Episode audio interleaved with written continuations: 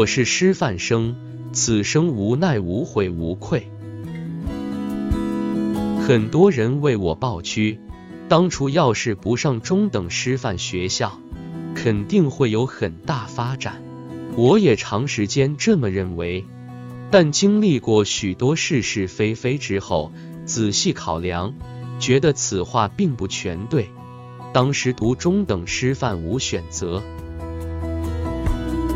父亲是也是师范生，十六岁才读书。后来考取安徽省嘉山师范厨师班，一九六一年毕业分配回嘉山县旧县乡，后更名为旧县公社，即今明光市女山湖镇女山小学任教。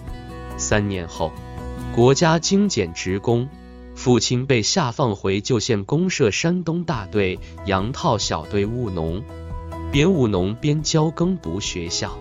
文革全面复课后。缺少师资，父亲被山北大队推荐为杨套学校民办教师，直到近二十年后，经我多方努力才转为公办，还算欣慰，得以安享晚年，衣食无忧，也是我们做子女的福气。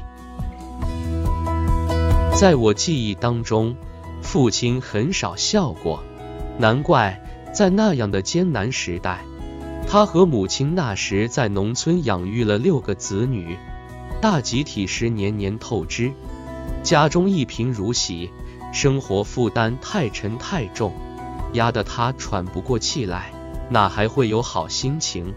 我从小体质较弱，七岁时开始读书，没几天就因病辍学。三年后我病愈，父亲无力全部供养我们兄妹上学。就让我给生产队放牛，每年挣一千八百个工分，相当于一个成年人一年所挣工分的五分之三。当时上学靠推荐，因我舅舅是富农，属于四类分子，沾上这种所谓不好的社会关系，不可能推荐我。在知识无用论盛行的文革后期。父亲看不到读书的用途和希望，对我们读不读书已失去信心。再则，我当时年龄已大，已错过了上学时间。第三年，父亲继续让我放牛，我放了个把月，坚决不肯再放牛。那时父亲教四年级。我就拿父亲的教本镜子到班里听课，父亲开始不同意，后来经同事劝说，才勉强允许我上学，但要求我一要跟得上班，二要把打猪草、喂猪、烧刷、挑水等家务事全包下来。当时只要能读书，什么条件我都答应。于是。父亲将牛交给二弟和三弟去放了，他们两人一天放牛，一天上学。我六七岁时就会速算，有人开始不相信，就多次请来周边大队珠算水平超常的会计用算盘与我口算比赛，结果都败在我口下。于是当地人都传我为神童，其实都是因为我平时好问。和喜欢琢磨而已。读书期间，我的数学成绩一直名列学校第一。在大队戴帽子学校上初中时，数学竞赛获苏巷区第二，别人都说我是抄人家的。但每个公社设两个考场，况且我是在邵岗中学考场参加竞赛考试的，全公社第一。难道我是抄第二名得第一的吗？于是我便做起了数学家的梦。然而好梦刚开始就破灭了。初一生了一场病，半年没上学；初二又生了一场病，又是半年没上学。但我仍然能够跟着上课，老师和同学都认为是奇迹。父亲也开始转变观念。全力支持我们读书，认为只有读书才有出路。文革期间，嘉山县在金浦县便庄火车站南边的荒山上开办了一所设来设去的共产主义劳动大学——嘉山县五七大学。学生均来自于社会推荐。一九七七恢复高考制度后，停止招生，次年更名为安徽省嘉山师范学校，属于一所公办中等专业师范学校。面向社会招收初中毕业生，培养农村小学师资力量，这是当时国家一项英明决策，优先发展中等师范教育，大量扩招师范生，解决农村师资匮乏矛盾。当年我所在的邵岗公社技能文现为厦门大学博士。马耳他孔子学院院长考取了该校，是恢复中高考制度后全公社第一个初中中专生，一度引起轰动。我刚读初二时，二弟生病，在临湘卫生院住院。我去接二弟出院时，父亲在穿过邵岗北边的村庄沿岗时跟我说：“技能文考取师范了。”你要是能考取师范就好了。我说我在大队学校念书，恐怕有危险。要是转到公社中学念书，我一定能考取。父亲见我很有信心和决心，就说：“好，我来想办法。”不久，父亲找到我老姑父的哥哥帮忙，他是苏巷区委副书记。把我转到苏巷中学就读初三，幸好这一年身体无恙，得以平安无事，全力以赴投入学习。我中考的较为理想，但父亲对我能否金榜题名依然很担心。暑假一天，我和父亲借邻居板车到邵岗供销社买化肥，刚到街上。就听说中考分数下来了，邵岗中学考得非常好，有七人达中专线，苏巷中学只考取一人。父亲去打听考取的艺人是谁，没有结果。父亲回来说，苏巷中学只考取一人，你就怕没有希望。我当然也非常担心，但我仍旧坚持说，爸。你放心，那一个人肯定是我。我提议化肥不买了，到苏巷看分数。父亲当即赞同。当时邵岗一天只有两班客车，上午一班早返回明光了，下午一班三点多钟才能来。我主动去拦了一辆运化肥汽车，告诉司机，我考取中专了，要到苏巷看分数。司机很爽快地捎上了我，车子在砂石路上颠簸，我的心情也随之一上一下，忐忑不安。那一个人是我吗？要不是我怎么办？一定是我。我没有失败的资本，我只能成功。我不成功，对父母，对我自己一生都无法交代。车到苏巷医院门口时。我多远看见班主任桑老师，我赶忙叫司机停车，没来得及说声谢谢，就奔向桑老师。桑老师，苏巷中学就就考取一一人是我，我吗？因激动、担心、害怕，我结结巴巴，语无伦次。就是你，我正准备下午派人通知你呢。桑老师一脸笑容，我心中的一块巨石终于落地。当时我特别想怒吼一声：“苍天呀，你终于没有辜负我！”但我还是抑制住了自己。我谢过桑老师，赶忙跑到苏巷南边村庄厂里二姨家。我在苏巷读书，就住在二姨家的。我要告诉二姨。二姨夫，我考取了。在二姨家吃过午饭，我立马赶到苏巷等车。下午三点多钟，我兴高采烈回到邵岗，父亲一个人仍然坐在邵岗供销社门前树下等我。他看我高兴的样子，已猜到了几分，但还是焦急地问道：“可是你，就是我，就是我。”苏相就考取我一个。得到我的肯定回答后，父亲大声笑了，这是我很少见到过的。多年后，我回想当年的情景，我始终在思考一个问题：那天是三伏盛夏，极度高温天气，父亲一个人中午在机切的等待五六个小时，那是一个多么漫长的等待啊！那可是一个有许多盼望的苦苦等待呀！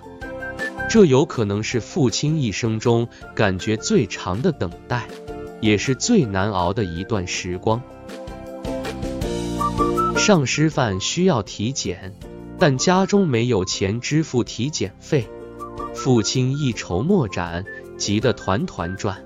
当时乡下种薄荷，庄子上只有一口熬薄荷的锅，村民正在排队熬薄荷，排到我们家还需要几天，父亲就去找排在我们之前的人家一家一家商量。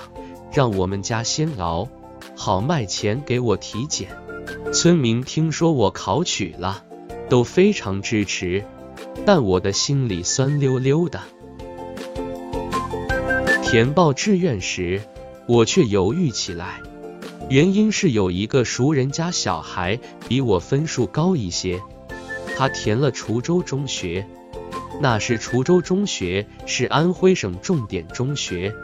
据说上了滁州中学都能考取大学，只有滁州中学与中专同一批录取，中专录取后才轮到嘉山中学金明光中学，现为安徽省示范中学。我是多么想读高中上大学啊！你想要是考取北大、清华，那该有多风光啊！命运该有多辉煌呀！但我最终还是选择了师范。父亲当时见我迟疑不决，就说：“你如果想念重点高中，我们再苦也支持你。”我了解父亲的苦衷，不过他这话并非发自内心，而是言不由衷，因为他两年前与我的对话给我印象太深了。父亲压力太大。他希望我能跳出农门，早一点出来工作，好减轻他的一点负担。我非常理解他的无奈。我于是问什么最省钱？父亲说师范最省钱，不要交学费，还发给生活费，招生人数最多，没有落选危险。我说那就填师范吧。父亲说好。于是他长期愁云密布的脸上露出了少有的苦涩的微笑。要知道，那个时代上师范也是捧上铁饭碗呀。即使是中等师范，人生也会因此发生质的改变啊。殊不知这一选择是父亲和我一生共同的遗憾和痛楚。后来我为改变现状付出了巨大努力。始终处在艰难奋进之中，这一切都与当初的无奈选择有着密切关联。开学了，父亲将家中唯一的一头生猪拉到食品站卖了五级，得款五十多元，用于给我置办一些衣物。师范三年中，我又因生了两次病，半年没上学，除了实习半年。实实在在只读了两年书，毕业时同学们互相馈赠礼品，一个笔记本一点五元，五十个同学，我需要七十多元钱，我提前写了三份信给父亲，父亲在我临毕业两个星期前才寄给我六元钱，这是他当时一个月的名师津贴，拿到汇单，我心里不是滋味。但我想父亲一定尽力了，怎么办呢？别人赠送我礼品，我不能不回赠呀。我陷入矛盾之中，苦恼万分，经常夜不能寐。有一天，我看一个同学从笔记本里撕下一张纸记东西，受到启发，就把别人赠送我的笔记本第一页撕下来，再写上赠言，签上我的名字，赠送给另外一个同学。后来，我发现别人也有这么做的，但谁也没有点破。毕竟这实在是无奈之举，是没有办法的办法呀。这样的情况下，我可以上高中、考大学吗？钱从哪来？我的体质能承受得了吗？冷静想一想，家贫体弱，我上师范虽然无奈，也是别无选择。人生的发展是要受到客观条件和社会环境制约的。那个时代。中国注定有许多人的聪明才智得不到施展，我还算幸运。曾有人说，中国未来在教育，教育的希望在教师。就农村教育而言，上个世纪六十年代后期、八十年代中期，教育基本依靠的是民办教师；八十年代中期到本世纪一零年代中期。农村初等义务教育主要依靠中等师范生，本世纪一零年代中期以后，农村才真正面向全社会选聘大学生为教师。进入二十一世纪后，中等师范学校在中国已基本上不存在。中等师范教育是中国教育发展史上不可或缺的重要一环。中等师范生在中国当代教育进程中承先启后，起到了不可替代的作用。正因为有一代师范生二三十年的默默奉献，中国农村基础教育才真正走上良性循环正轨，扫除文盲，实现九年制义务教育，师范生功不可没。我作为上个世纪八零年代初期的师范生，应当自豪才对。伟人毛泽东不就是师范生吗？著名教育家叶圣陶先生不也是师范生吗？师范生也能成就大事业。上了师范，并不代表对社会没有贡献，并不代表自己彻底失去发展机会。一切皆有可能。道路自己选择，机遇靠自己把握，命运靠自己主宰。只要努力了，只要尽力了，即使此生不成功，也没有什么可以后悔的。我是中等师范生，此生无奈无悔无愧。我们的芳华已毫无保留地奉献给了共和国的教育事业。我渴望社会尊重。理解，记得我们这一师范生。共发情，我是师范生。分享完了，我们下期再会。